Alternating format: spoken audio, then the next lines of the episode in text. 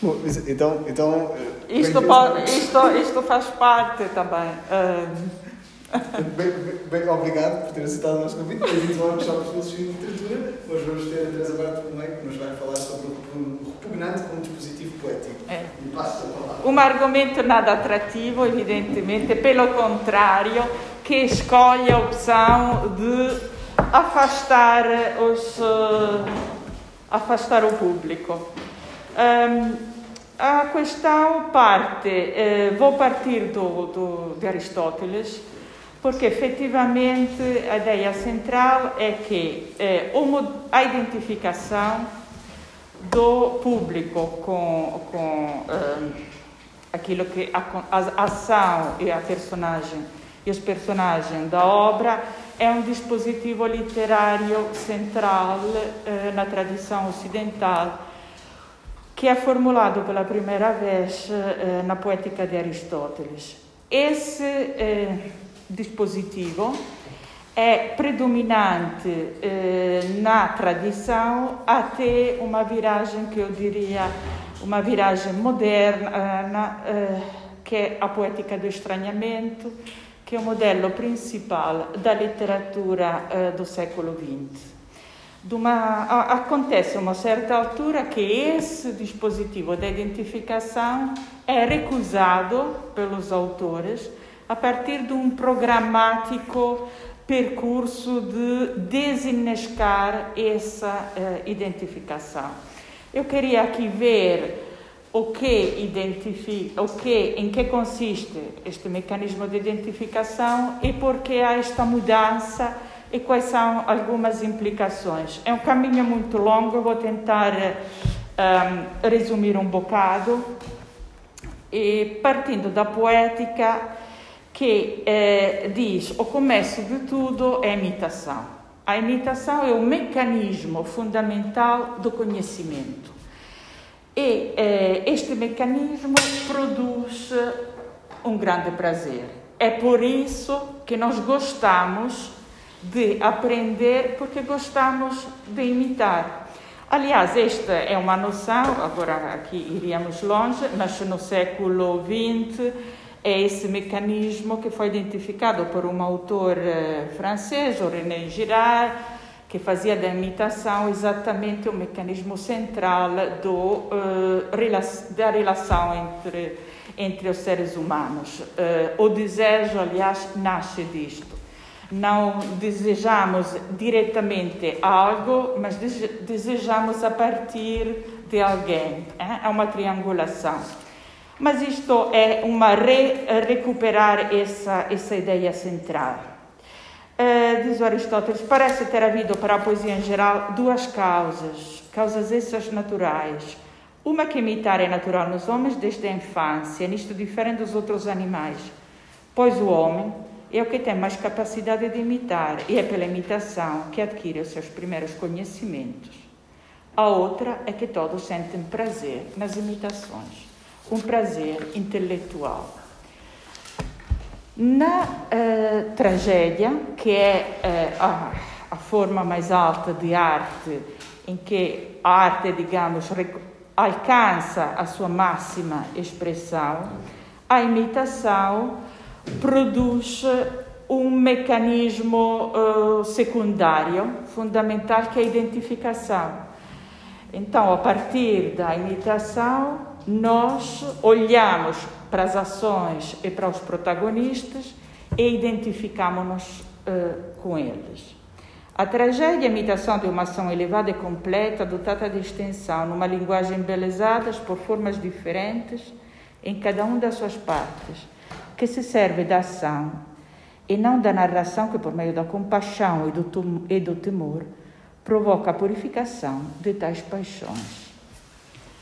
Então, aqui são os dois termos centrais da identificação, que são compaixão e temor. No, do ponto de vista da poética de Aristóteles, o uh, público, o espectador, identifica-se com a ação e com o herói, não simplesmente pelo prazer intelectual do, uh, da imitação, E o prazer intelectual uh, é exatamente o reconhecer isto é assim, é assim. Essa é a ideia central. E a minha capacidade de controlar o objeto cognitivo, de dizer isto é assim, é assim, é que provoca este prazer. Mas ao lado deste prazer, diz o Aristóteles, na identificação dá-se um patos, que é um prazer da aflição. Nós sofremos a, a, a assistir. Mas este sofrimento é, por sua vez, um prazer. Por quê? Porque os dois elementos centrais, que são exatamente compaixão e temor, são um veículo em que eu me reconheço numa situação que é universal, tenho temor que algo me aconteça e sofro porque isto acontece aos outros.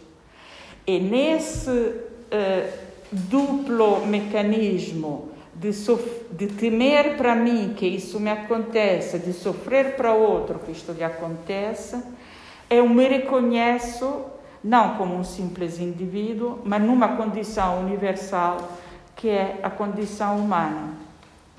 E isto, diz o Aristóteles, é praticamente o uh, cerne ético da, uh, da tragédia. A sua função ética, a sua função moral.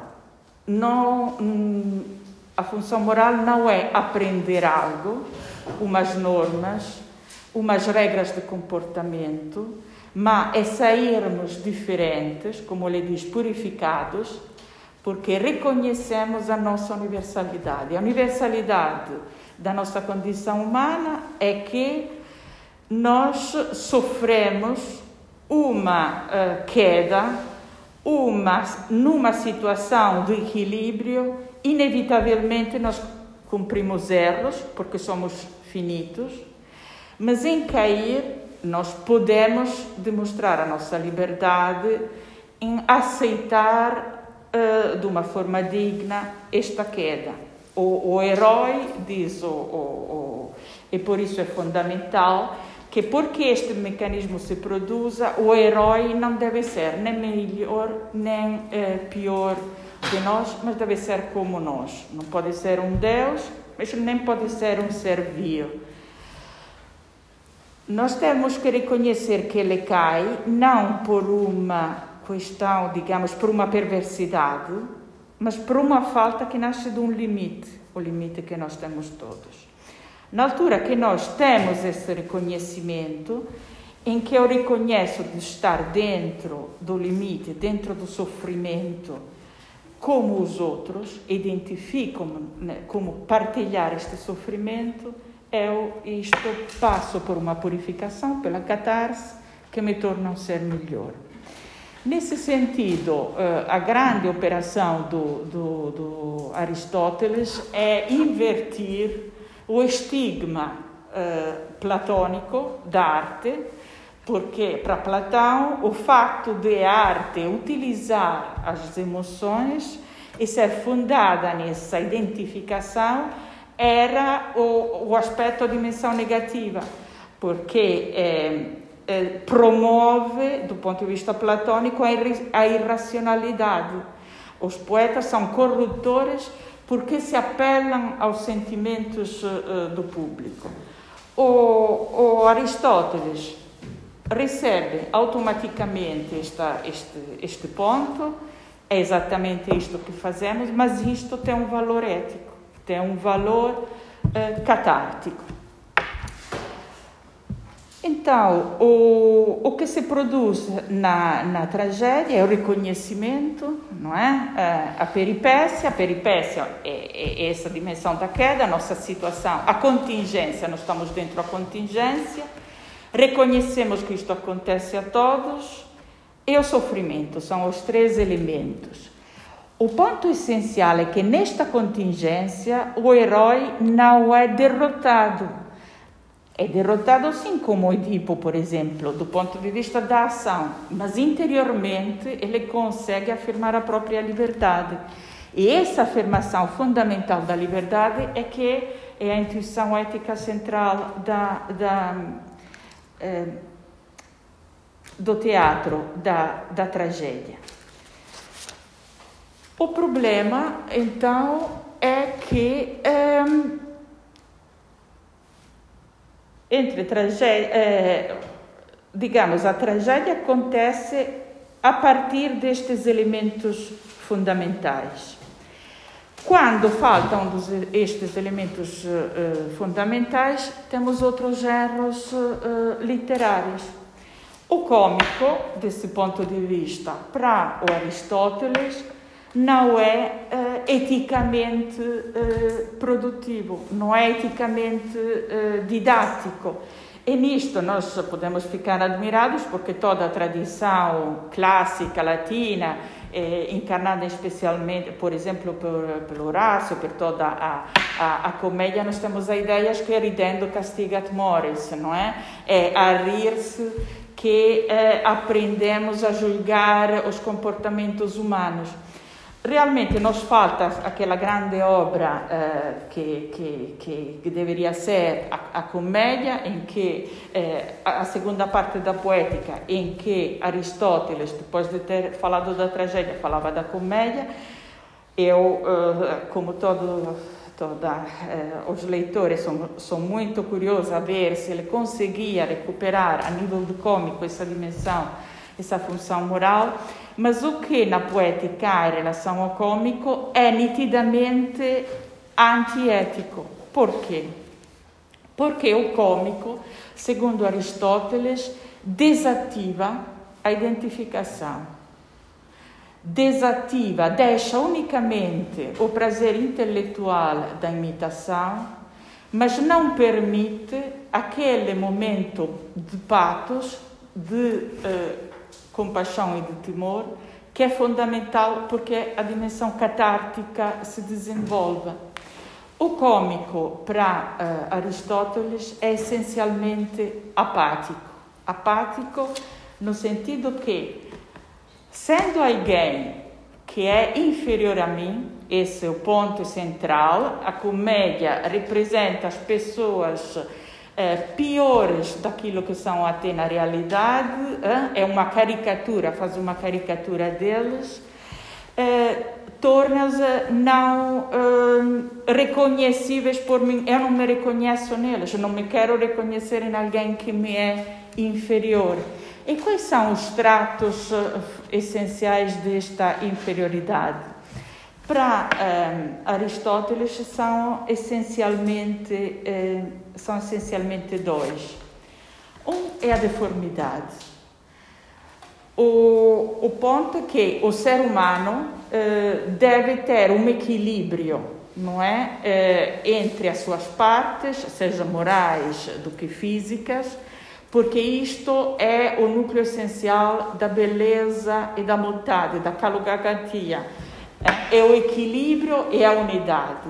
Na altura que falta este, uma peça, então eh, perde-se esse momento. E quem vê não se quer reconhecer nessa falta. Por exemplo, diz Aristóteles, eh, nós eh, eh não né, rimos-nos do feio. O feio quem é? Algo a quem falta algum elemento desse equilíbrio. É? O feio tem uma deformidade qualquer. Esta deformidade pode ser física ou, ou, ou, ou psíquica ou, moral. Esta deformidade desativa a nossa identificação. Nós rimos-nos.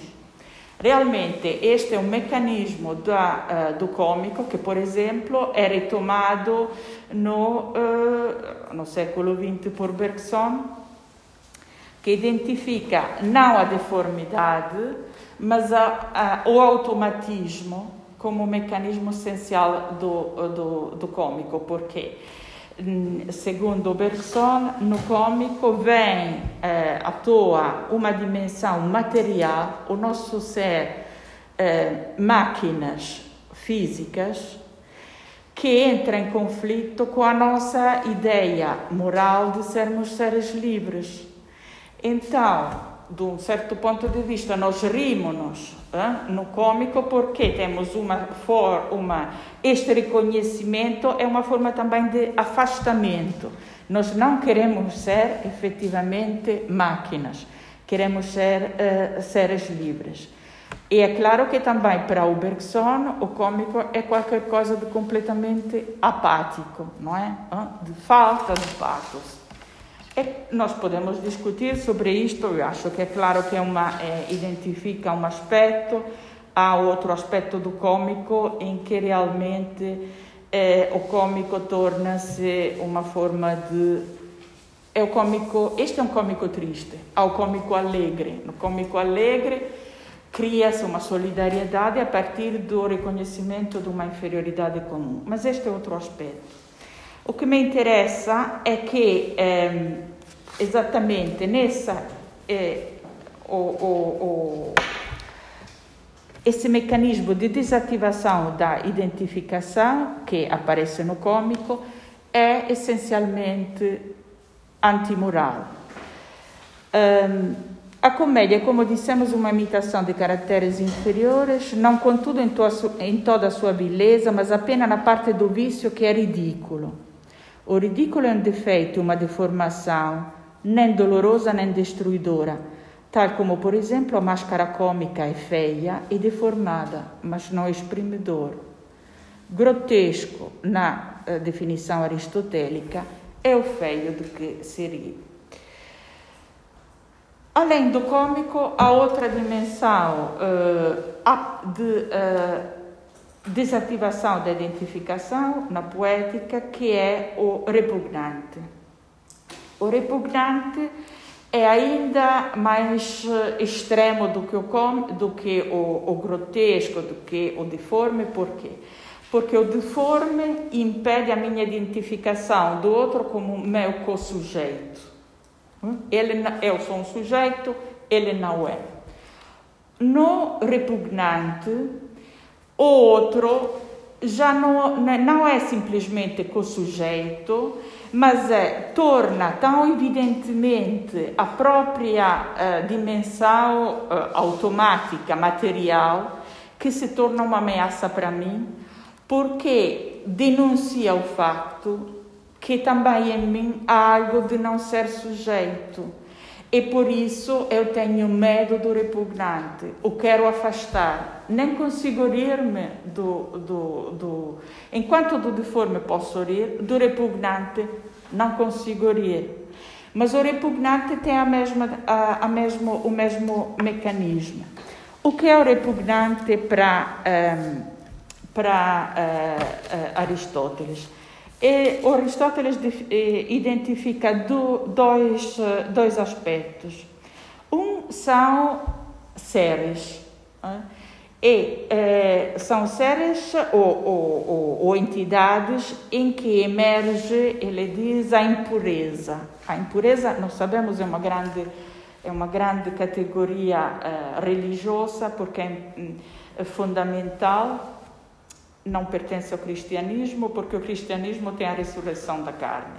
Em todas as religiões que não têm a ressurreição da carne, a impureza é um mecanismo essencial de discriminação entre imanência e transcendência. É impuro aquilo que é incapaz de transcendência, o que denuncia um afastamento radical. Por isso, impuro para Aristóteles, por exemplo, é o cadáver. No cadáver, nós reconhecemos o nosso corpo como um objeto, como eh, incapaz de subjetividade. Nós regressamos a algo eh, de, de, anterior à nossa subjetividade. Eh, por exemplo, nós podemos pensar, agora não é o exemplo de Aristóteles, Aristóteles Uh, faço o, o, tem dois, dois uh, exemplos. Eu, eu, leio. Todos sentem prazer nas imitações. Uma prova disto é o que acontece na realidade. As coisas que para nós são aflitivas, ao vê-las ao natural, agradam-nos quando as vemos representadas em imagens muito perfeitas, como, por exemplo, as reproduções dos animais mais sórdidos Atimotatum é indigno, sórdido, desordado, algo que cria repulsa e de cadáveres. Uh, são impuras a funções biológicas, como a menstruação da mulher, como o, o ato sexual, como a doença. Por quê? Porque são exatamente aquelas funções em que nós estamos do lado do animal, não é? E nós queremos pensar-nos como sujeitos superiores. E, e, nesse sentido eh, são repugnantes do ponto de vista de, de, de eh, Aristóteles também alguns animais. Os animais impuros são os animais mais próximos a essa dimensão material, por exemplo, uh, os insetos. Mas, e, e aqui voltaremos. Outra dimensão repugnante para uh, Aristóteles é. Um, depois voltamos a, essa situação, a esta situação para explicar. É uma repugnância moral, em que é a situação, a ação narrada, que tira ao homem a sua uh, superioridade de sujeito, a sua dimensão moral e o torna eh, próximo a, um a, uma mecanicidade eh, em que eh, é parte da contingência, não é, da natureza e não se destaca na sua na sua superioridade moral. Ehm, este é eh,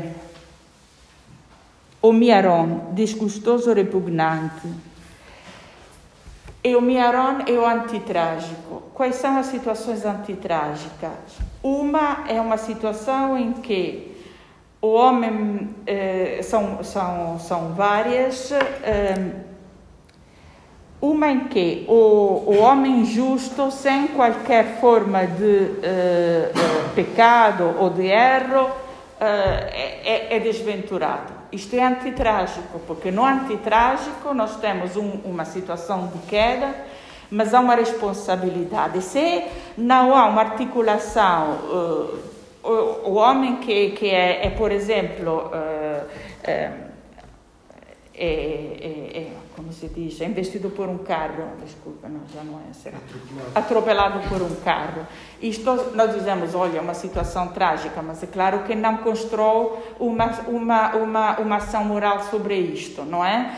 Então, neste, deste ponto de vista, para, para Aristóteles é antitrágico, não, não, não interessa do ponto de vista da tragédia. Outro aspecto, outra situação antitrágica é, é a incoatividade alguém que não consegue agir, que, por exemplo, eh, vai adiando uma intervenção. Por quê? Porque não consegue expressar a própria vontade e o próprio livre-arbítrio em relação à situação. Deste ponto de vista, podemos pensar que o Hamlet não é, é uma, é uma, é uma eh, peça construída eh, deste ponto de vista anti-aristotélico. Para, eh, para Aristóteles, destes casos, o pior é ponderar uma ação, estando plenamente ciente da situação envolvida e não a realizar. Isto é repugnante e não é trágico, pois não se consuma o acto destruidor. Então, o seu repugnante, religioso ou impuro, pode dar o prazer intelectual na sua representação. Nós vimos que ali dizia a imitação nos tornas. Uh, nós, eu tenho problemas a olhar para um cadáver, mas se eu vejo num quadro, até posso provar prazer. Por quê? Porque ali o momento do reconhecimento, o momento intelectual de ver que sou capaz de o representar, me torna superior àquilo. Então defende esse sentido de ameaça que vem do repugnante. Mas o, anti, o repugnante moral é totalmente eh, não resgatável do ponto de vista artístico. Não é trágico, eh, tira, não consuma autodestruidor, então, do ponto de vista de eh, Aristóteles, não há eh, ação eh, dramática, não há obra. Hum, Então, nós temos aqui algumas categorias de repugnância e da sua, ou do seu papel uh, de, de, de, desativação da identificação. Perante o repugnante, nós não conseguimos experimentar nem compaixão nem temor, mas simplesmente, enquanto que o cômico é apático, cioè não me permite sofrer, o, o, o repugnante é antipático, eh? vai contra o meu pathos. Um, realmente, esta uh, visão uh, aristotélica uh, é, é, extraordinária, poderíamos discutir mais sobre várias coisas. Foi essencialmente traída na, na, na, na recessão sucessiva, porque, por exemplo, essa ideia de uma função moral fundamental da arte foi eh, traduzida numa ideia de uh, que esse prazer que para uh, Aristóteles nasce da ação mesma, da beleza da obra, foi separado por, por Horácio, por exemplo. Não bastam seres belos os poemas, têm de ser aprazíveis, dulces, dulcia e assim conduzir a alma do ouvinte aonde quiserem, não é? Então, uma forma de, enquanto que para uh, Aristóteles o, o, o, o, sentido é a mensagem, uh, para uh, Horácio deve-se juntar ao sentido uma mensagem. E realmente a ideia horaciana e geralmente da, da, da função didática da, da arte é pensada como transmissão dos valores, transmissões de umas regras, que serão aquelas tradicionais da família, da religião, da, da política, o que seja. Enquanto que para Aristóteles não há uh, absolutamente nenhuma, uh, nenhum valor que seja transmitido.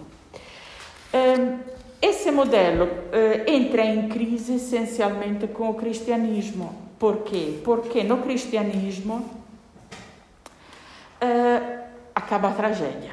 E, aliás, segundo, uh, segundo Nietzsche, a tragédia acaba já com, com Sócrates, porque Sócrates uh, interroga de uma forma problemática o postulado fundamental apresentado por por Aristóteles, que é o, é o cerne da tragédia, que o homem é sozinho e que o, o de, Deus o é inimigo ou vira as costas ao ser humano. Entre eh, o, o, o, homem trágico, o homem essencialmente uma espécie de ateu eh, eh, não doutrinal, mas um ateu operacional. Não pode contar com nenhuma eh, ajuda de Deus, nem se pode justificar. Por quê? Porque as regras dadas por Deus acabam para, uh, para, por tramá-lo. É o caso de Edipo. Uh, Edipo, evidentemente, é culpado sem ter feito nada de mal, do ponto de, não ter transgredido, do seu ponto de vista, as regras. No momento em que Sócrates, diz Nietzsche, quer abrir uma discussão com, com, com a divindade e quer reconstruir uma dinâmica de justificação, a tragédia acaba. Ehm, então não pode haver tragédia numa perspectiva cristã em que a ideia fundamental é que Deus é um Deus que quer salvar o homem. E na perspectiva de uma obra cristã não há catarse no sentido purificação a partir do reconhecimento desta situação universal, mas há redenção. Deve haver pelo menos redenção num processo de imitação, de identificação, que é não do homem com outro homem diretamente, mas do homem com aquele homem especial que era uh, Jesus Cristo, a imitatio Christi, não é? Neste per percurso de identificação, o, o resultado deve ser uh, a redenção, a salvação. Uh, mas isto implica que o homem não se pode reconhecer como uh, o homem superior, digamos. Já não há categorias de homens, os homens melhores, inferiores, os bons e os maus. Mas todos somos uma mistura de bem e de mal, todos temos uma dimensão de vileza e é exatamente reconhecer esta dimensão de vileza, de deformidade e de repugnante que nos ajuda a uh, aquela purificação que é a salvação. Neste sentido, o autor uh, por excelência, evidentemente, é o Dante, que criou um poema do ponto de vista, como se diz, monstruoso, e que, aliás, o, Goethe comentou, é, é um poema de uma grandeza de, de, desgostosa, no, nojenta, uma é disgusting, é uma grandeza nojenta. o meccanismo do repugnante é essencial na Divina Comédia exatamente para ativar a capacidade do homem de se reconhecer nessa dimensão de indignidade, de não ser ele eh, capaz de produzir a própria superioridade moral e a própria purificação, mas só de a poder uh, receber. Deste ponto de vista, uh, com a literatura cristã, nós sabemos há aquela fusão dos géneros que, que o Auerbach falou, evidentemente, mas que tem, não, não foi ele o único a, a realçar isto, o cômico, o trágico, já não são gêneros uh, incompatíveis porque identificam visões da realidade diferentes, mas são gêneros que devem conviver do ponto de vista artístico, exatamente porque eh, a sua eh, devem confluir numa visão polifônica deste ponto de vista eh, do ser humano. O problema é que uh, esta, esta, este paradigma uh, acaba uh, essencialmente na Idade Moderna, enquanto hoje, a partir do, eu acho que realmente a ruptura central a partir do século, do fim do século XVI, já não há a capacidade de identificar-se do ponto de vista moral num paradigma unitário uh, cristão de confiança total no Deus Salvador. E, então, esse mecanismo já uh, de entrar uh, dentro, pecadores dentro da obra e sair dela a partir deste mecanismo complexo de identificação e não identificação, sairmos delas convertidos já não funciona. O trágico volta, como sabemos, foi, foi, foi dito a partir do, do, do, fim do século XVI. O trágico volta em Shakespeare, volta, mas volta de uma forma um, impura, não é? O trágico já não consegue ser completamente trágico. O trágico cômico, nós já não podemos decidir, por exemplo, se o, o, o, uma personagem como Cervantes é trágica ou cômica e, e, como já vimos, uma personagem como Hamlet é essencialmente, do ponto de vista eh, aristotélico, antitrágico, na sua incapacidade de concluir, não é?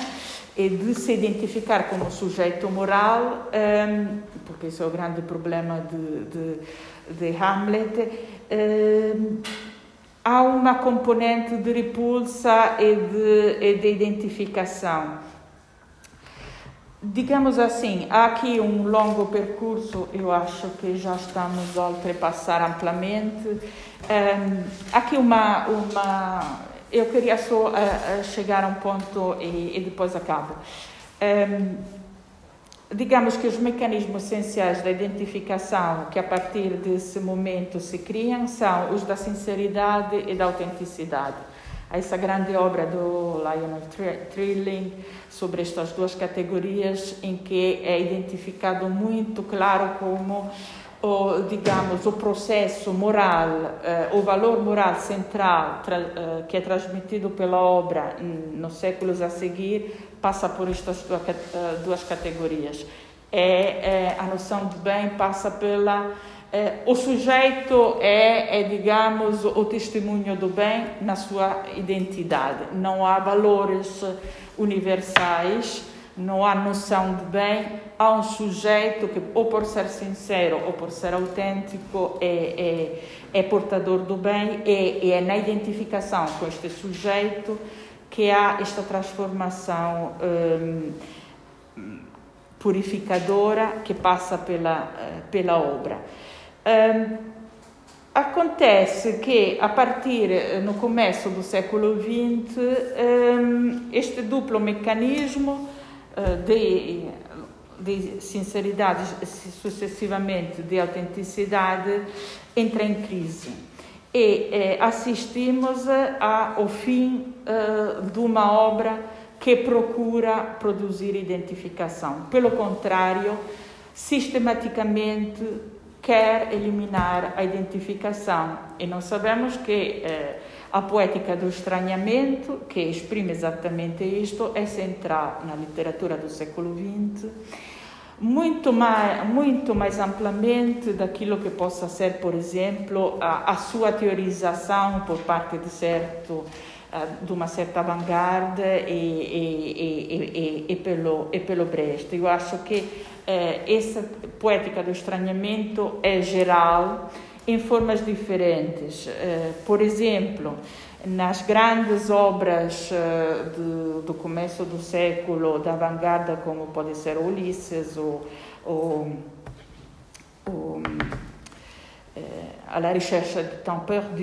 e nessa Obras Mundos, como a, como a chamou Greenberg, cria-se uma uh, de, uh, uma de, uh, colisão com a realidade, uma obra, uma a criação de uma realidade alternativa do ponto de vista artístico, eh, que é tão difícil, é tão complicada, eh, que pede do público, do leitor, um investimento intellettuale eh, tão grande che por un lato falsifica completamente a realidade uh, social e falsifica sobretudo a pretensão do sujeito de ser alguém de autêntico, porque uh, a vanguarda já não acredita nisto, na autenticidade do sujeito, enquanto que é um mecanismo social sistemático de mistificação. É a racionalidade mesmo, que é produção do sujeito, que é o fator de alienação do sujeito. Então, não há autenticidade possível. Mas no esforço que nós fazemos, por exemplo, ler aquela grande obra que é Ulisses, nós re recuperamos uma dimensão de potencialidade de sentido e recuperamos a nossa ideia de sermos sujeitos. Na altura em que o indivíduo entra em crise, reconhece de não ser mais sujeito, essa questão, por exemplo, do Ulisses, o protagonista, Leopold, é claro que é, é, é a deconstrução total dessa sua capacidade de ser sujeitos, mas nós, a lermos isto, ganhamos umas faculdades, umas possibilidades de sentido que nos reinstalam neste sentido. Um, mas por isso nós devemos reconhecer essa dimensão de destaque. O Leopold Bloom tem uma série de elementos em que nós não nos identificamos. Isso é evidente no, no, em Brecht, é? na teoria do estranhamento, em que o cômico, o deforme, o repugnante são exatamente os mecanismos que nos permitem, ele diz a uma certa, a uma certa altura, nós temos que rir de quem chora e temos que chorar de quem ri. E só isto nos permite de ganhar aquele conhecimento de uma situação de mistificação que é geral da sociedade e nós podemos recuperar a nossa autenticidade. É claro que Brecht é um otimista e recupera em formas anti-horacianas, ele critica profundamente essa, essa, essa e, e, e também anti-aristotélica, mas o, a, o fundamental eh, papel didático do, do, do da arte.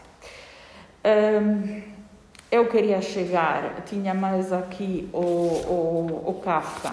E, e, acabo com o Kafka porque, porque o Kafka é exatamente o, o autor que aplica de forma sistemática esse mecanismo de estranhamento a partir do repugnante. Os, uh, nós sabemos, nós vemos que, por exemplo, no Kafka, uh, quais são alguns elementos recorrentes.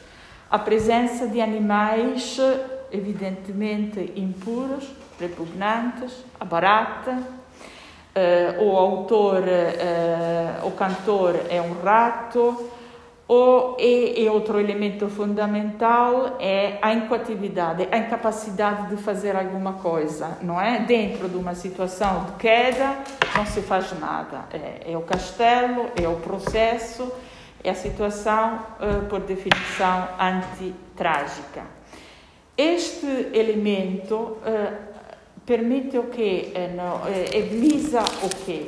visa reconhecer que nós já não somos sujeitos eh, morais, do ponto de vista que nós, eh, no, do ponto de vista de termos a capacidade de eh, escolher entre o bem e o mal, porque a definição do que é o bem e o mal é dada pela lei, que é exatamente aquilo que nos destrói como sujeitos. Aqui esse grande paradoxo.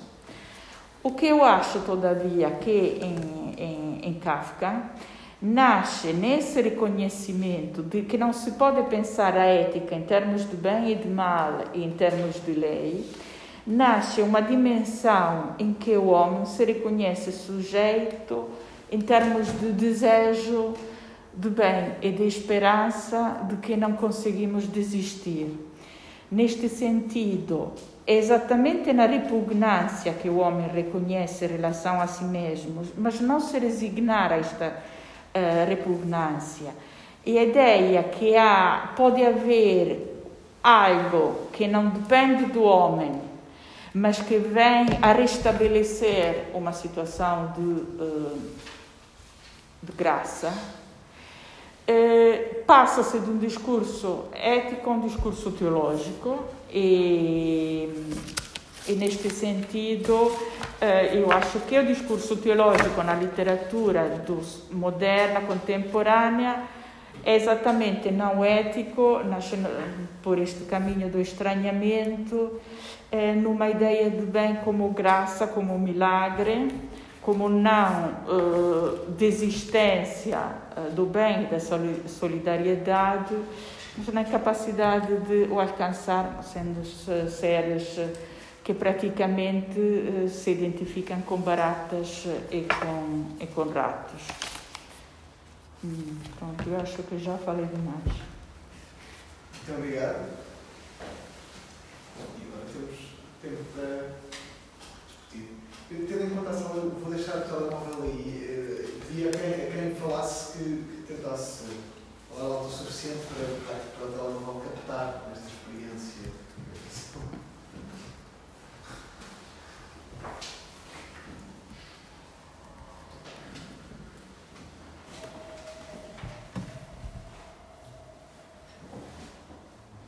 Deixe-me, para, para, para começar, uh, até uh, uh, nove décimos do seu argumento, eu pensei que o seu argumento uh, conduzia à ideia de que, por, por razões que explicou, a, nossa relação com a literatura moderna não é uma relação de redenção.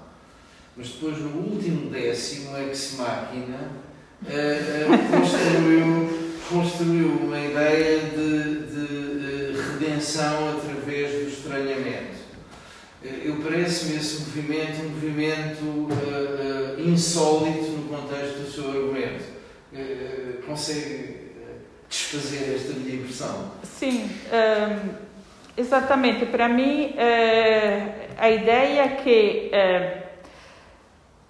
essa passagem dada na literatura cristã, eh, da catarse à redenção, eh, sendo é, é dada pela ideia que a bem, não, não vivemos uma situação trágica porque há uma força superior, divina, que nos pode salvar. Então, nós devemos reconhecer toda a nossa incapacidade, a nossa indignidade, repugnância, para estar abertos a esta intervenção. Na altura em que eh, nós, eh, digamos, a civilização ocidental perdeu esta capacidade de, de confiar numa intervenção transcendente, todavia fica eh, a questão, a dimensão da esperança. Eh, a, a, esperança é nitidamente, aliás, o Paulo diz na carta, não é? O, o, o, os pagãos não têm esperança. Efetivamente,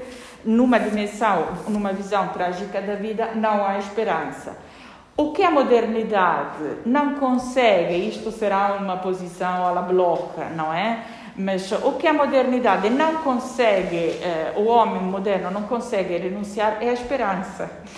Agora, isto verá. Eh, a esperança pode vir do homem e, e, por exemplo, uma fase na cultura ocidental que será o iluminismo em que há esse otimismo, essa ideia que o homem pode resgatar a si mesmo uh, por meio da própria inteligência, das próprias capacidades.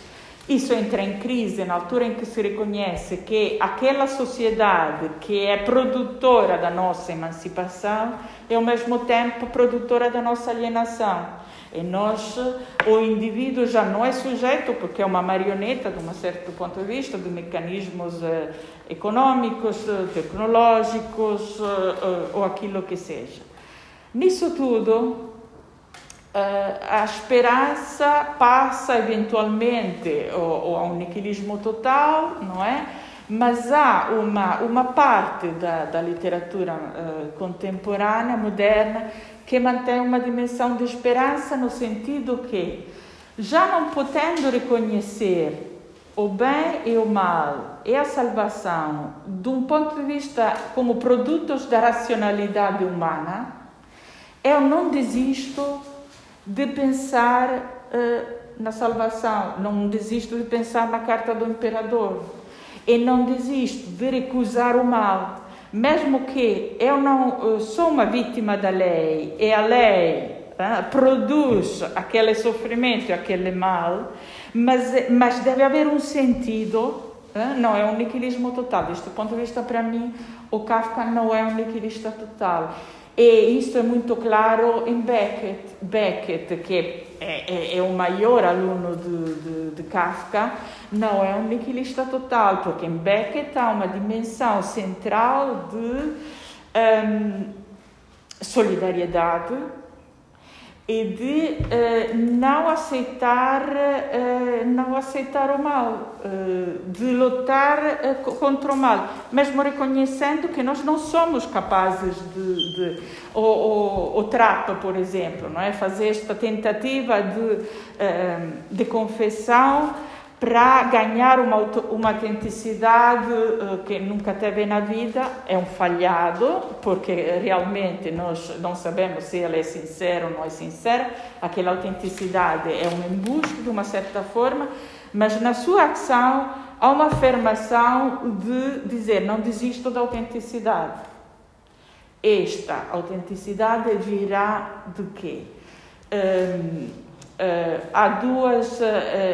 Há, por exemplo, algumas, alguns escritores, e para mim, dois, do, aliás, são duas escritoras exemplares disto, que são Flannery O'Connor e um, Clarice Lispector, que identificam exatamente nesse mecanismo de um, deformidade, de repugnância, o mecanismo essencial em que o sujeito recupera uma capacidade, eu diria quase metafísica, de se abrir a uma transfiguração eh, que não é ética, mas é mística, é, é uma forma de salvação.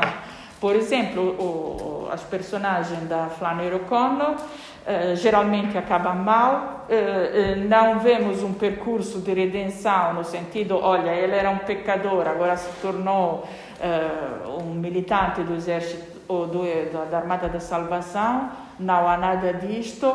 As personagens não se tornam uh, pessoas exemplares, são repugnantes. Aliás, ela fala explicitamente: os meus, uh, os meus personagens são freaks, são pessoas uh, distorcidas. Ela teoriza isto de uma forma muito clara.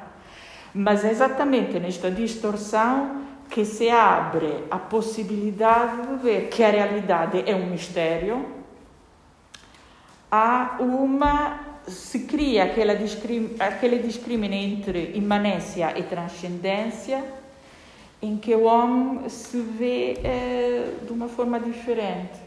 Clarice Lispector é, é, é, a encarnação disto naquele, naquele romance que é que é a paixão segundo o GH, não é? Em que ela come uma barata, isso é uma coisa que eh, deu-me cabo por anos porque eu não percebia essa história de comer a barata. Eu acho que um, esse, essa, essa ideia ajudou-me exatamente. Ela fala muito, eu tinha que uh, comer o impuro e tornar-me e, e, aliás, há uma citação de abertura do livro em que ela diz eh, a libertação é desistir de nos pensar como sujeitos eh, e de, de, de, distinguir entre vida e morte.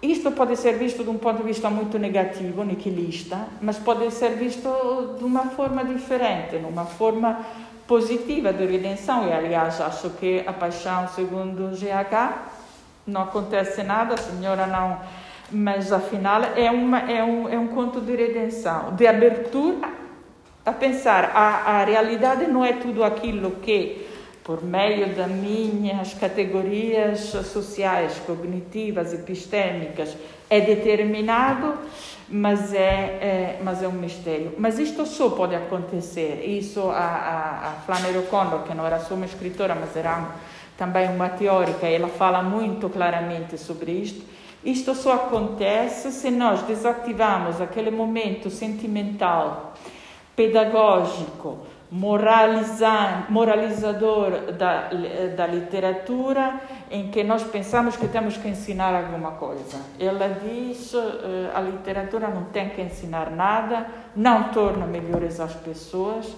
A literatura só é o instrumento que nos ajuda a ver a realidade como um mistério. E, aliás, é outra coisa que ela diz, é pensar o mal não simplesmente como um problema a resolver, mas como um mistério a enfrentar.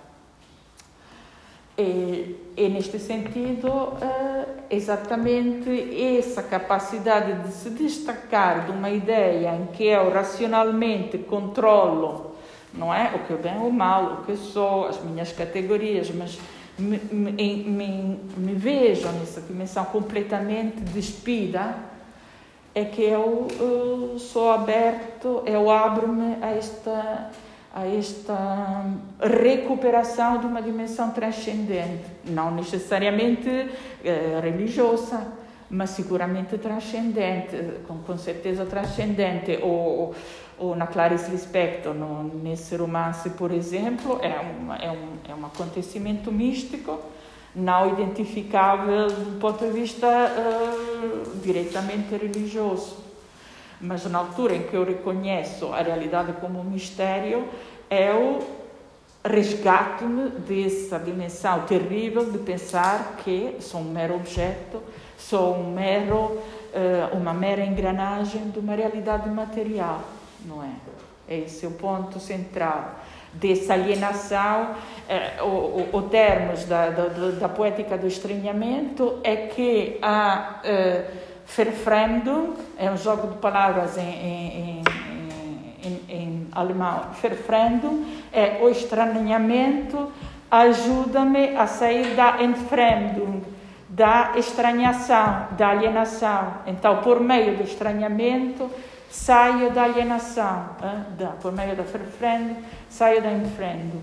Este é o ponto. Alienação é reconhecer a minha própria autenticidade, o facto que eu sou um mero produto de mecanismos que não controlo, econômicos, sociais, culturais,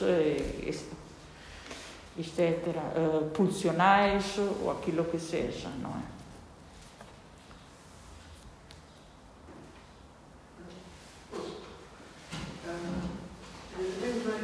várias uh, questões e observações a fazer. Um, um, eh, a parte final, a parte final do seu argumento, eh, para mim é um bocadinho estranha, mas eu, creio que isso, eu creio que isso deve a, a razões teológicas. mas quando começou por dizer, quando começou por dizer que o cristianismo matou a tragédia, de certa forma, eu, eu, eu, conseguiria conceber esse ponto. Eu diria, eu diria que, lá está, isto, isto relembra uma conversa que tivemos há uns dois anos. Um, um, eu, eu diria que o cristianismo teria morto a tragédia ou, ou pôde matar a tragédia no lado oriental do Império Romano. No lado ocidental do Império Romano, acho que a tragédia continuou e, e continuou com o nome de agostinianismo.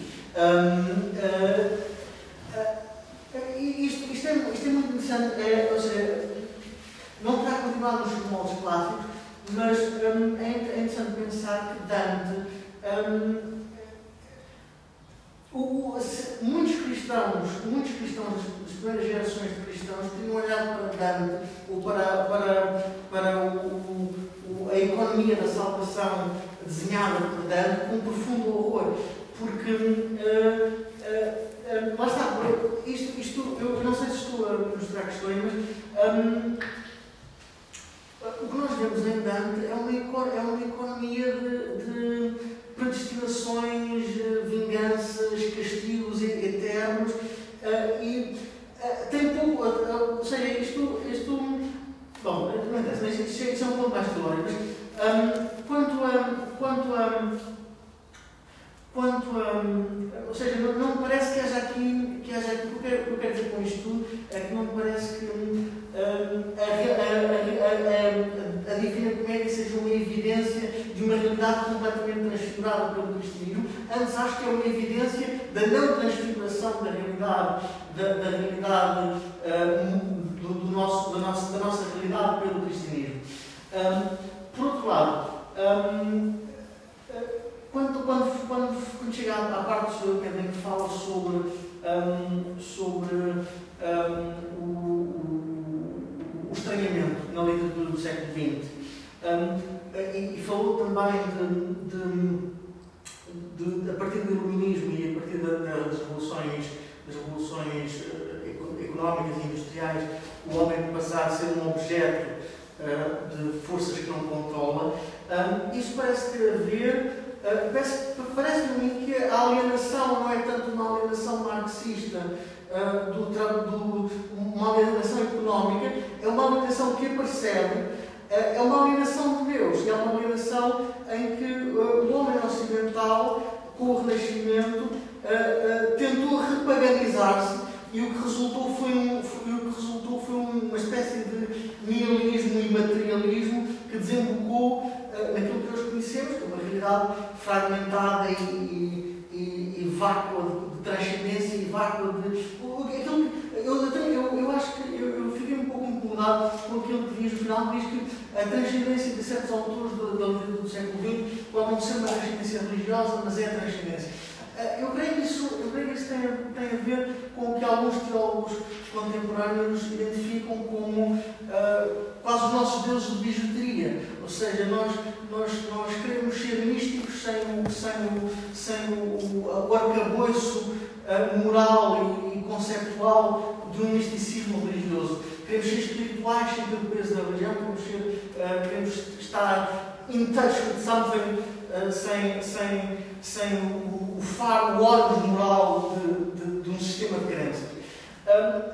Isso, isso, por exemplo, eu, eu, eu, eu ocorreu-me ocorreu de uma, de uma maneira diferente de olhar para as coisas, por isso podia ser, por exemplo, olhar através de certos, da tradição dos contos de fadas, por exemplo, uh, que aliás há quem diga que é a, tradição literária mais autenticamente cristã.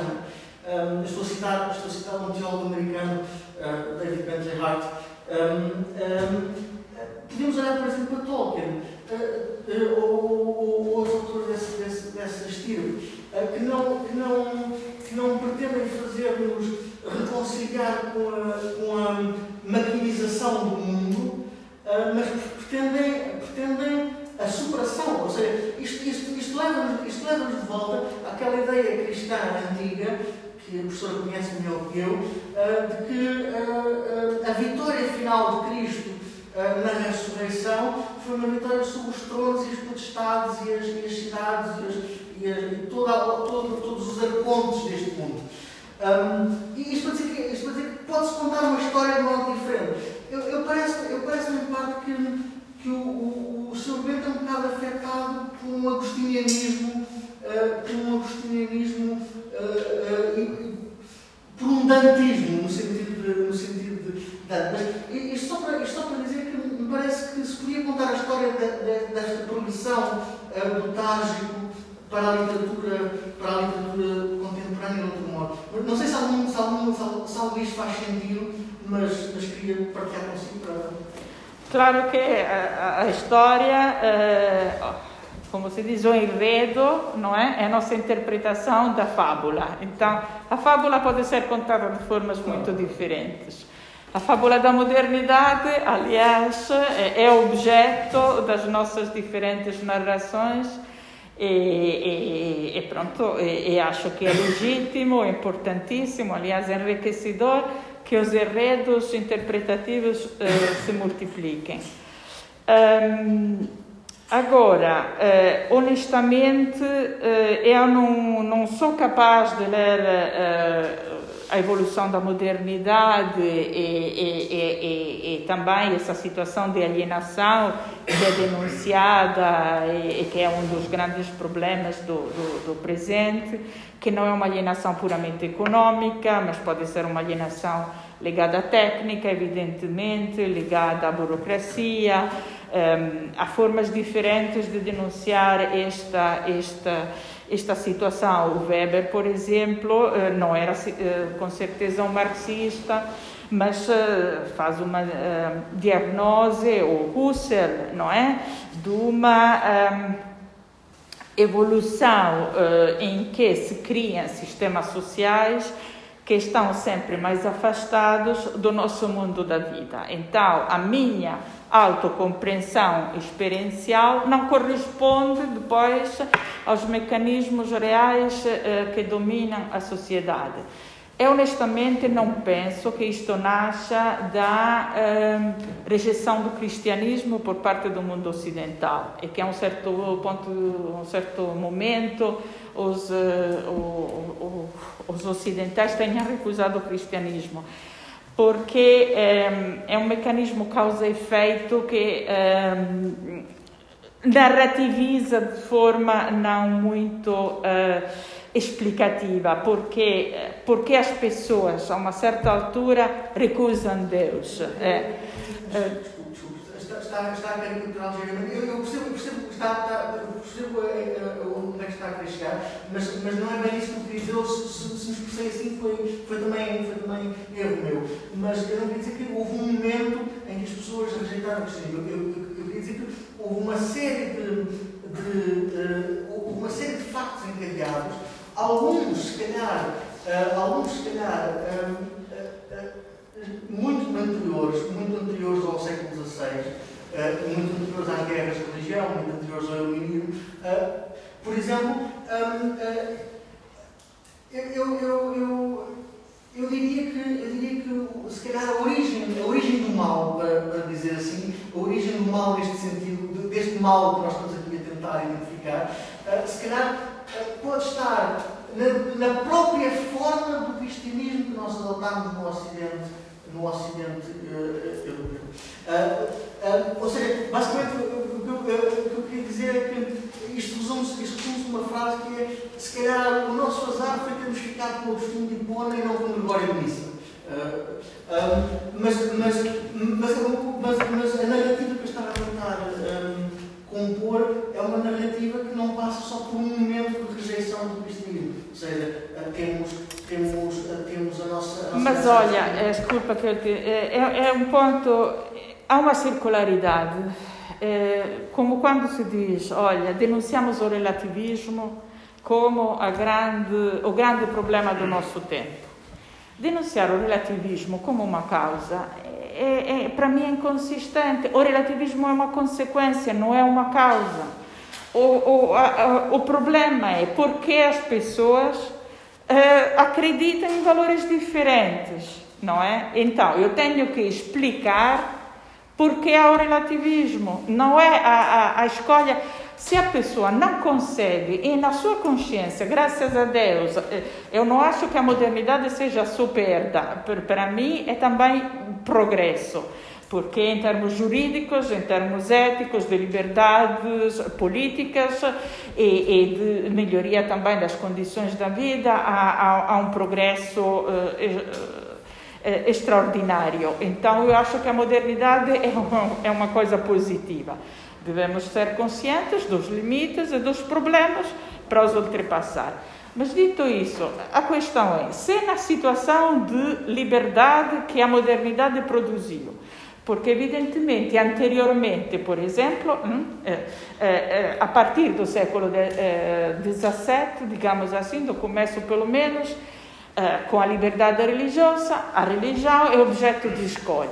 Então, há uma liberdade da, de religião e também uma liberdade da religião. Anteriormente não havia, havia uma identificação da, da condição social, da, da cidadania com a pertença religiosa.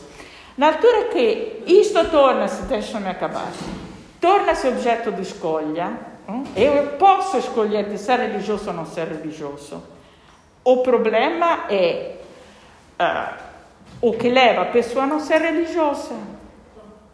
Mas, e... mas uh, uh, repara, a escolha que nós, nós não fizemos, foram, foram reis que tentaram tentados políticos que fizeram, a escolha que fizemos no século XVII e no século XVI não foi liberal religiosa, foi cuius rei eius religio. Ou seja, o príncipe é que, é que decidia. É que, é não, é, não é bem assim, desculpa, não é bem assim, porque claro que depois havia situações de, de condicionamento, mas a partir abriu-se um processo em que havia evidentemente a possibilidade de, por exemplo, em França, com Henrique IV, assim, que fez o edito em que havia possibilidade de, uh, uh, de liberdade de religião. Foi revocado pelo Luís XIV, mas do ponto de vista do direito, aquilo foi uh, enraizando-se, não é?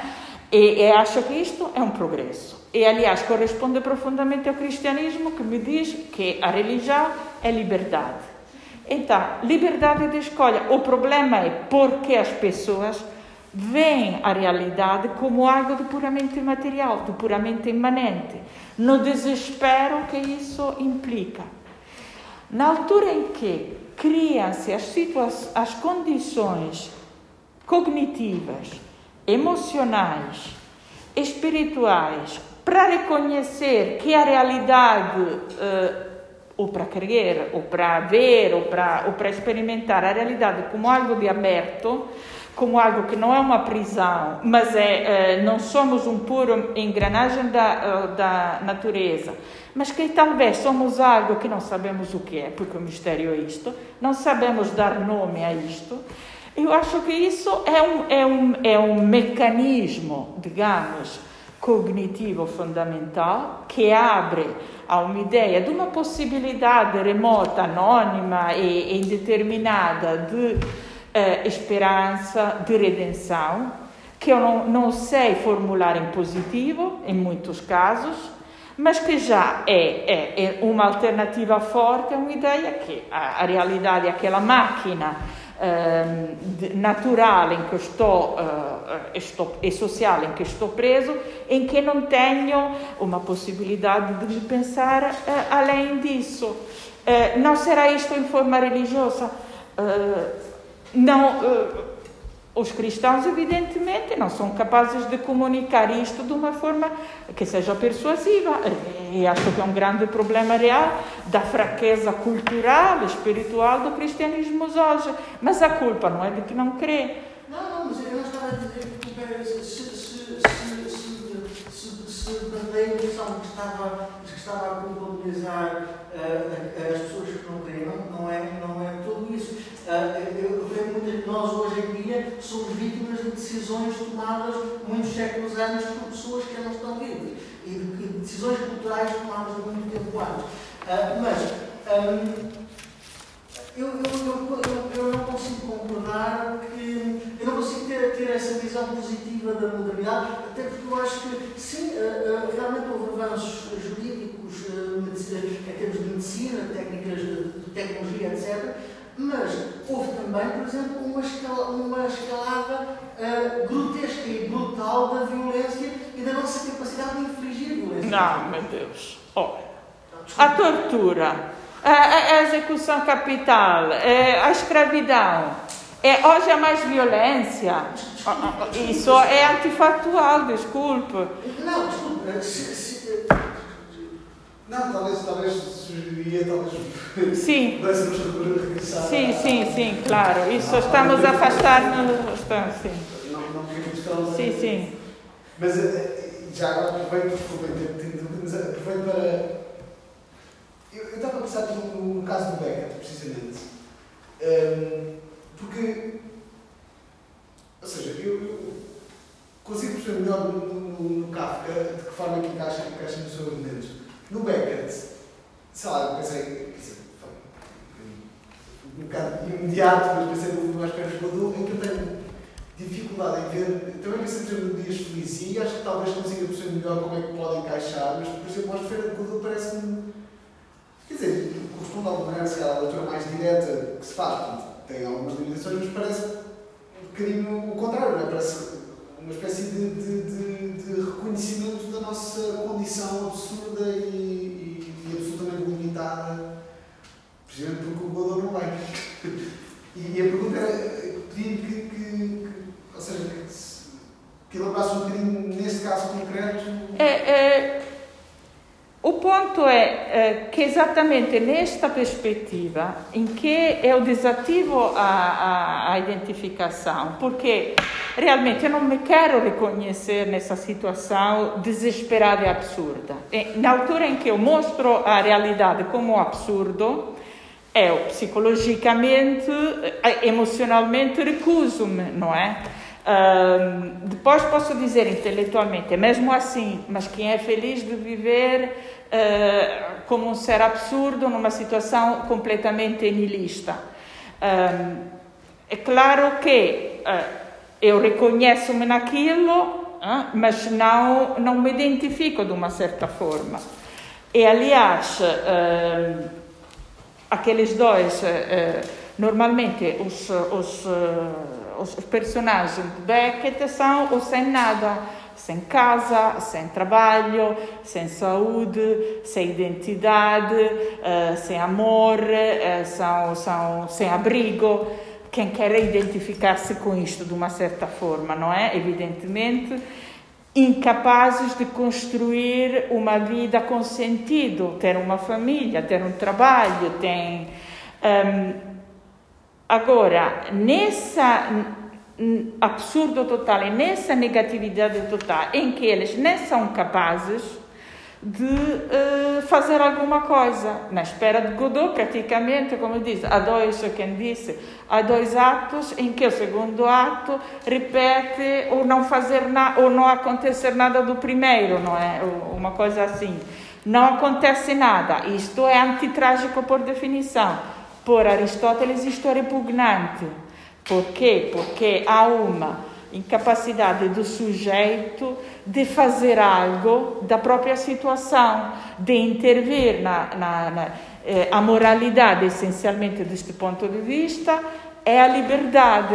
Isto, por exemplo, continua, é kantiano, é assim.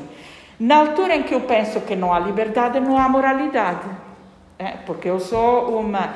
Se eu não consigo fazer nada da minha liberdade, eu estou a destruir-me como sujeito moral. Este é o ponto. Mas uh, o que acontece uh, na, na, em Godot é que essas personagens, nessa abjeção total, de uma certa eh, forma, conseguem desenvolver um tipo de relacionamento, de uma relação entre eles, de humanidade profunda e de uma não aceitação da vida como mal há uma recusa neste sentido. E há esta espera, uh, porque, aliás, uh, o Godot não chega, mas eles não, não, não desistem, ele não renuncia a esperar. E há esse contra, contramodelo dos dois, uh, dos dois em relação ali a, a Lucy e ao, e ao, como se chama, ali ao, ao, a Lucy que vem como um cão, coitada.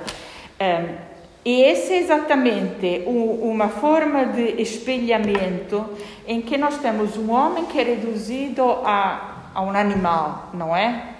Mas de uma certa forma, dentro daquela redução, há uma. Um, porque a Lucy tem um poder de sonho e tem um poder de articular, não de forma um, racional, de uma, eh, digamos assim, não de sentido, mas abre-se ali uma janela.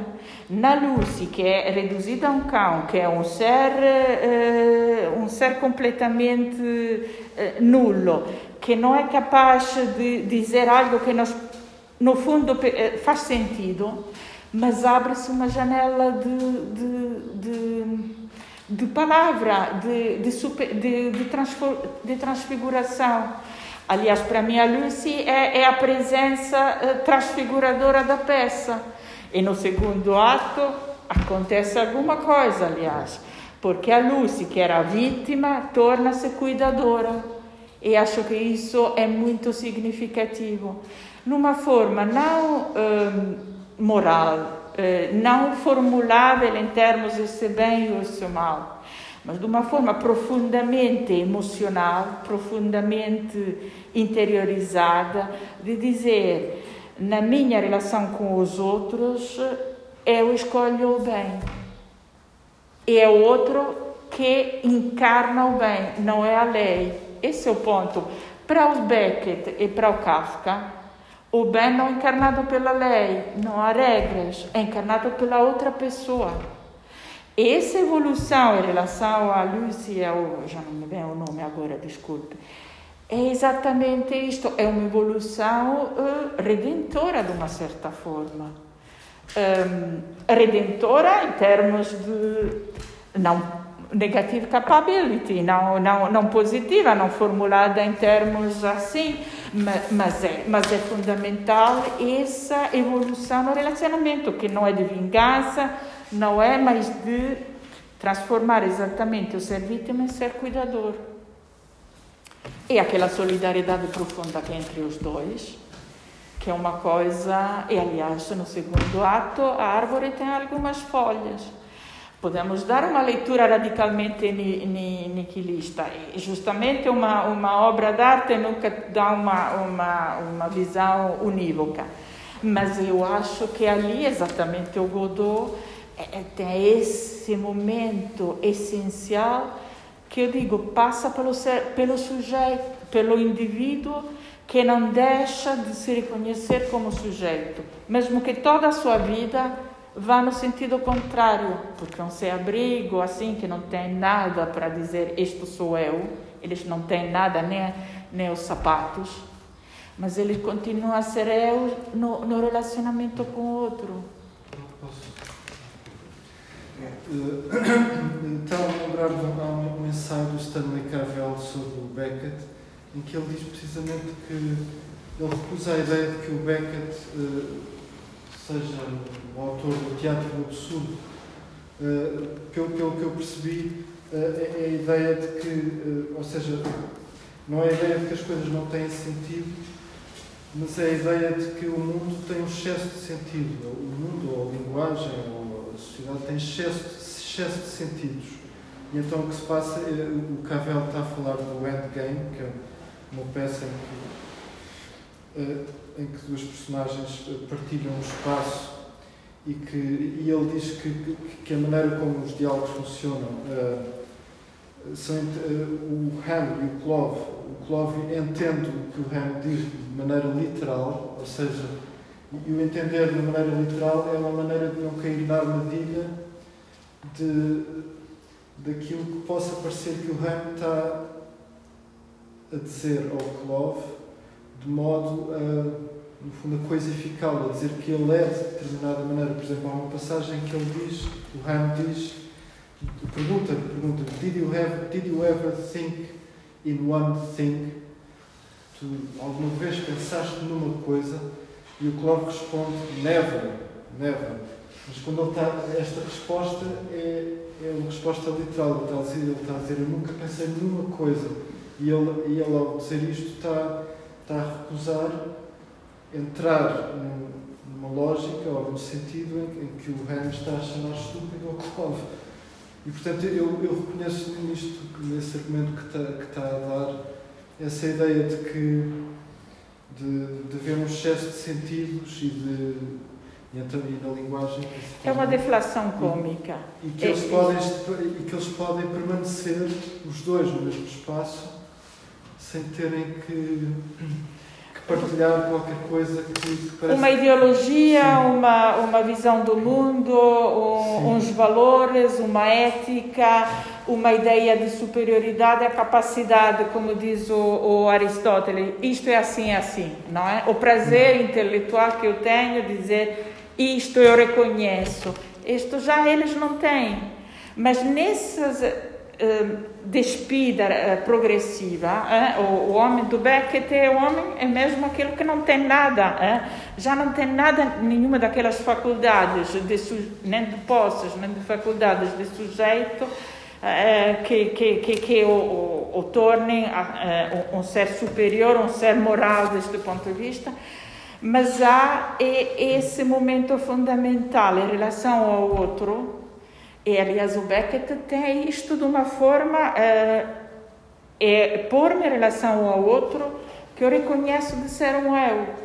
E Happy Days é, é isto essencialmente, uma história de amor, não é? No absurdo total, o amor continua. E o amor é mais forte, por isso não é absurdo a vida, na, tudo aquilo que nos pode tirar.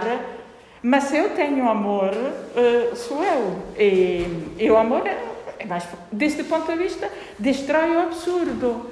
E, e no Beckett há sempre essa dimensão uh, de interação. E, e, é isso, já não passa por ideia, já não passa pela lei, passa pelo outro, passa por uma relação, para uma pessoa.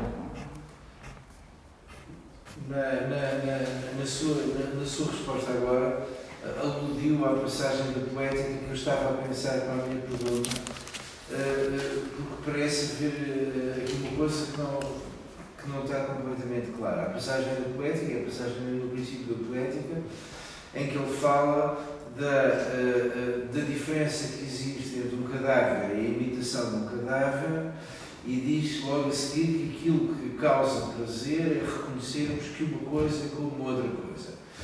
Isto depois está ligado à teoria sobre a metáfora e a analogia que ele desenvolve mais tarde muito mais tarde uh, na poética. Todo o seu argumento é irrepreensível do ponto de vista da distinção entre o que é repugnante e o que é trágico, porque o que é trágico depende da imitação e a imitação depende da analogia. Uh, simplesmente aquilo que eu agora não consigo explicar é o, o, sentimento por outra pessoa sem a noção da analogia. Quer dizer, a ideia de que no mundo repugnante a analogia ainda é possível, isto é, onde, onde, onde no seu sentido repugnante só há repugnância, não há possibilidade de uma pessoa se descrever uh, uh, num ano como no outro, como dizia o, o Levinas, não há hipótese de, uh, hipótese de pensamento Mas é, o ponto é exatamente que isto é pós-aristotélico. Para Aristóteles, eu não me posso identificar com outro se ele é repugnante. Por exemplo, se ele é antitrágico, não me posso identificar com homem que não consegue resolver a sua vida, que não consegue fazer nada. Isto dá cabo da obra e, e dá cabo Aliás, há dois elementos: uma imitação, outra identificação. Há um prazer intelectual, um mecanismo intelectual, que é, o, o, o, é exatamente o mecanismo da, da arte, da obra d'arte, e é o mecanismo da identificação, em que este processo de analogia se carrega de um prazer aflito, de um, de um patos. É. Este é o ponto.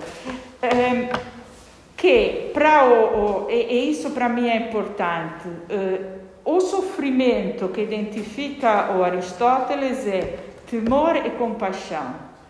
Um sentimento para mim e um sentimento para o outro.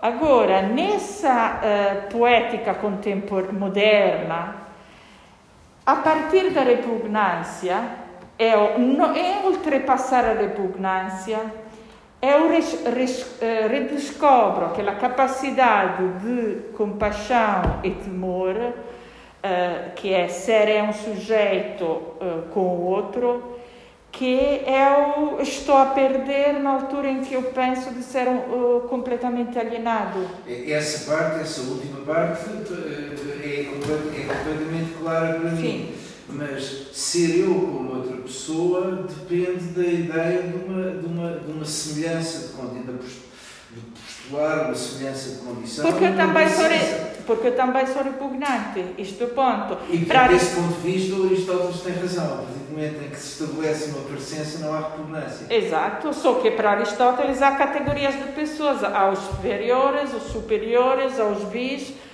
aos heróis e, e, nós já não eh, estamos num horizonte cristão eh, em que não somos um conjunto de, tu, de tudo. Eu reconheço dentro de mim o valor, eh, a moralidade, mas também a beleza e a repugnância.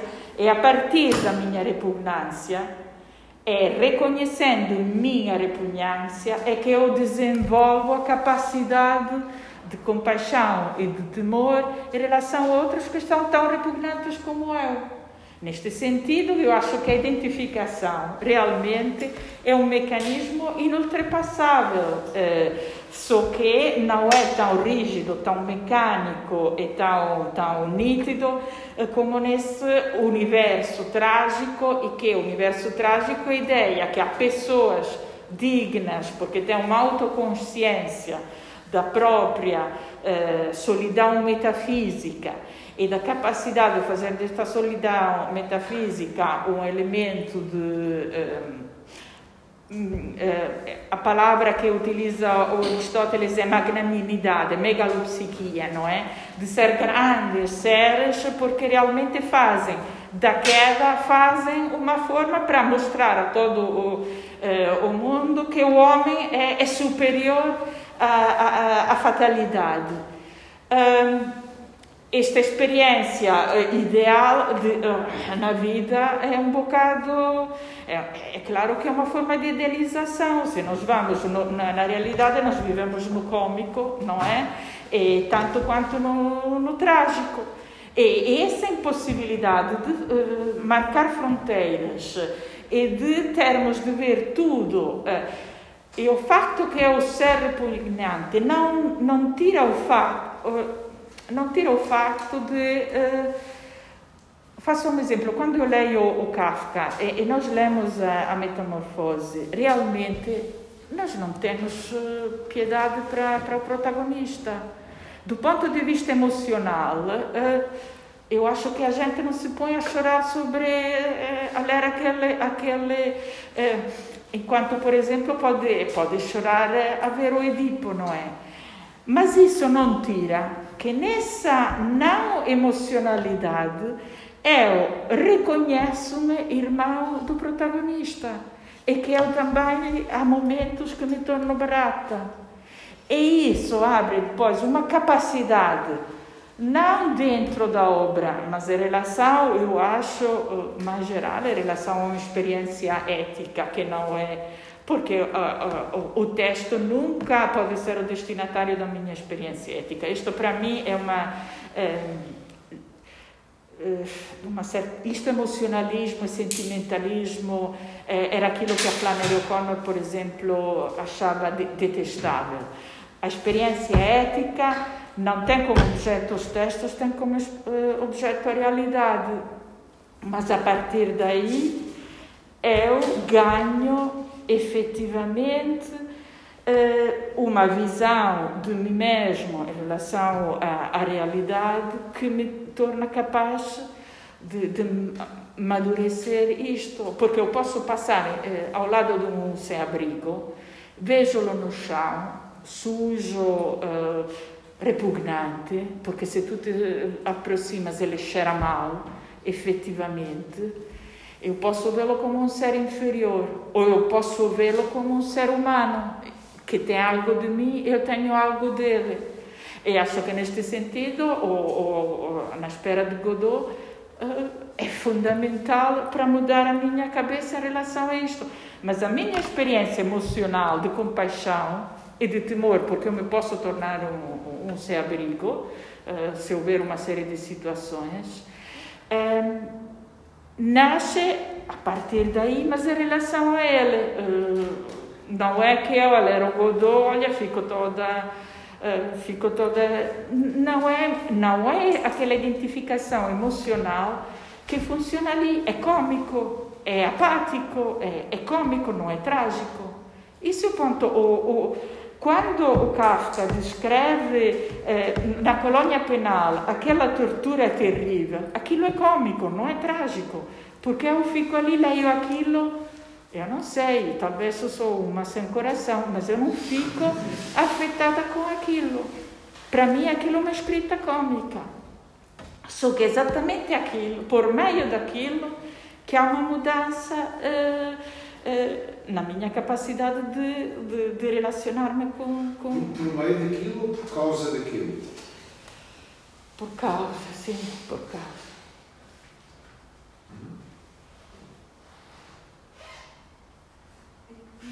Como é que um autor, por exemplo, como o Idol Sveb podia entrar nesta, nesta discussão? É, o Italo Svevo é um autor cômico, nitidamente eu acho que ele realmente tem umas. Uh, dá, uma, dá um, um personagem uh, not lovable de uma certa forma, não é? Aquela é uma expressão do, do, ali do Carlyle que diz o herói deve ser amável. Nós uh, temos que ter em relação ao herói uma forma de admiração em relação ao protagonista do, do, do ali do, do, da consciência de Zeno, nós temos admiração para aquele homem, porque ele, ele não procura admiração, porque ele realmente faz uma série de coisas, eh, mas por outro lado, eu reconheço-me nele sem me identificar nele. Identificação no sentido é que eu, em relação a ele, tenho experiência, porque a, identificação não é emulação, a identificação é eu vivo a sua experiência com esse misto de temor e, e, e, compaixão em que eu sofro quando eu vejo. Eu não sofro nada com, com Zeno Cosini, porque realmente ele é um homem de uma certa forma ridículo e, aliás, em certas coisas execrável. Mas eu posso reconhecer-me no Zeno Cosini, sem me identificar com ele, no sentido, eu não quero ser o Zeno Cosini. Mas olha, mas é muita, em muitas coisas sou o Zeno Cosini, sou ridículo como ele. Mas é diferente, há um mecanismo de estranhamento, e isto é fundamental, o Brecht explica isso muito bem. É exatamente no estranhamento que eu reconheço quem sou. É por não querer ser ele que eu reconheço que sou como ele. Este é o ponto fundamental. É claro que eu não sou como Edipo, não tenho aquela capacidade. Eu queria, gostaria de ser muito Edipo. Esta é identificação. Ele é lovable. E ainda o, o, o, na sua ambiguidade, o Hamlet, que é um herói trágico, é lovable. Eu identifico-me nele, eu fico comovida e, e, e eu choro. Eu vi uma, uma, uma vi o Hamlet, no fim eu estava a chorar como uma. Pronto, como. Não sei, bem, eu pus-me mesmo a chorar. Uh, do Zeno Cosini não, mas eu não sou. Eu sou muito mais Zeno Cosini do que o Hamlet. Esse é o ponto. Uma coisa é o reconhecimento, uma coisa é a identificação. Entrar neste mecanismo de empatia profunda uh, com, com, com aquela personagem. Como como diz, das pessoas feias, diz a uma certa altura, ninguém, uh, uh, ali na peça, ninguém prova piedade. É claro que se eu vejo morrer um, um herói novo e bonito, eu fico muito mais triste do que se eu vejo morrer um velho feio. Mas o ponto é exatamente que eu tenho que tornar-me capaz de experimentar compaixão para o velho feio. E isto não passa pela identificação do, do tipo trágico, passa por um mecanismo cômico, em que eu me reconheço velha e feia como, como ele. E isso custa-me, é claro, é uma forma, é um mecanismo de estranhamento. Correndo o risco de, de soar um bocadinho no New Age, uh, eu estava a ouvir e estava a pensar Parece-me que, que, isto também pode ser dito, por exemplo, em relação, em relação a animais. E ocorre uma, uma passagem, um texto não é, não é, não se sabe bem se é da literatura, mas não é, não é mas do Tristes Trópicos do Fim. Portanto, em que ele fala de trocar um olhar, no momento em que saímos das nossas vidas apressadas, e trocamos um olhar com um gato. Uh, que é possível, porque os gatos têm aquela coisa de ficar a olhar fixamente. Uh, mas, quer dizer, alguns, portanto, ele teve, ele teve primeiro, primeiro em contato com pessoas que de formas drasticamente diferentes da, de, dele depois existe. E de alguma maneira, ou seja, pelo menos a mim faz-me pensar, faz pensar nesta ideia de, quer dizer, o gato às vezes é tão estranho para mim quanto outras pessoas conseguem ser estranhas para mim. Portanto, e, no entanto, em ambos os casos, há de facto um momento em que eu reconheço que sou mais parecido com aquela pessoa que vive de uma maneira completamente diferente e com um gato. Há qualquer coisa que o gato tem que, eu, que também sou eu. E não é, não é a razão, não sei bem o que é, mas, mas parece, ou seja, fiz aqui esta alusão semi-literária para, para dizer que também me parece que isto pode ter algum tipo de presença na literatura, mas esta, esta mas, mas a pergunta, na verdade, é mais, tem mais a ver com o ponto ético, ou seja, se não é possível este mesmo movimento com, com, entre um humano e um animal e não exatamente entre só entre humano. Sim, claro. O, o, ponto é que com certos animais é mais fácil do que com os outros, não é? Porque é claro que é, aquela categoria de animais impuros é, é, são no, animais que têm alguma dimensão que para nós é repugnante. O gato é, é um amor, de uma certa forma. É, é fofo, é, é elegante, é, até eu admiro fisicamente um gato. é não é repellente. Agora, em relação a uma, a uma barata, evidentemente é diferente, é, é difícil experimentar empatia. E, e aquele texto da Clarice Lispector é construído tudo na, nessa passagem que ela acaba para uh, experimentar empatia pela barata, depois de tê-la morta, até comunga, uh, faz, uh, comunga-se com a barata, não é? ultrapassa este nojo, esse é o ponto. É, o que é que, de que nasce o nojo? Isso, essa é a pergunta. Por que a barata mete-me nojo? E por que há essa categoria de impureza? E, e, e para mim o que é interessante é que exatamente no, o cristianismo acaba com a categoria de impureza, porque não é uma categoria válida para discriminar o imanente do transcendente. Isto é o ponto. Enquanto que numa, em certas religiões continua a ser uh, o discrimínio essencial. Por quê? Porque o ponto é, é, é, que não há, que no corpo, na materialidade, uh, a abertura não, a menstruação, essa coisa, esse, esse, não há ritos de purificação, de purificação. Depois, claro, não, não há do ponto de vista cristão nada. Não, uma mulher que, que teve um filho não é impura como como no, no, no judaísmo tinha que fazer umas, uns ritos de, de, de purificação, não é? Essas funções biológicas fundamentais não são por si uma barreira em relação ao facto de nós sermos seres, do ponto de vista cristão, abertos à, à transcendência. Aliás, podemos discutir do ponto de vista, do ponto de vista cristão a, a, alma ou não como algo de diferença do corpo. Essa é uma questão teologicamente em aberto, não é? não é esse dualismo não é intrínseco à, à doutrina cristã.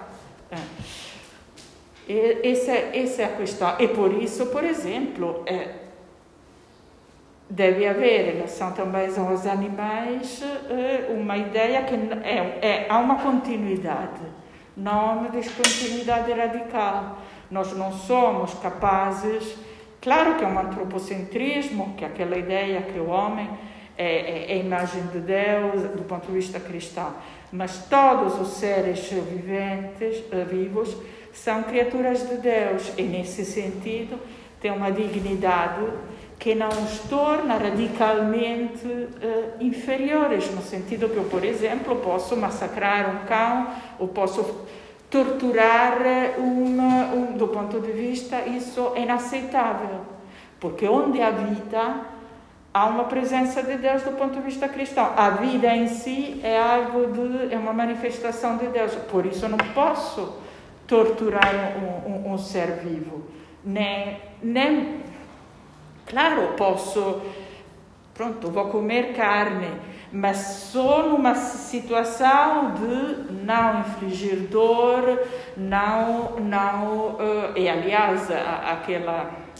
na, na Bíblia, onde isso é, regula, é regulamentado na, na, na, aliança que faz uh, Noé com, com, com Deus, que diz vocês podem comer animais, mas não podem uh, deitar o sangue do ser vivo gratuitamente. Só podem uh, matar porque por uma questão de sobrevivência. Então é formulado porque eu faço uma aliança não só com o homem, mas com todos os seres vivos. A aliança de Deus é com todos os seres vivos. O corpo por si não é o elemento de inferioridade nem dentro de mim, nessa uh, perspectiva grega em que não é o corpo é aquilo que me leva para baixo. Do ponto de vista cristão, isso não, não é no corpo que eu sou inferior a mim mesmo. Isso também é muito importante, porque essa ideia que o corpo não me corresponde nos seus limites, nas suas. Uh, nos seus problemas, não é? Eu sou muito, porque eu, de Gedanken sind frei, como cantava ali, os pensamentos são livres e, e, o corpo é uma espécie de prisão, não é? É algo que me priva, eh, me, me tira a minha identidade profunda. Isto, hum, isto é trágico, mas não é cômico.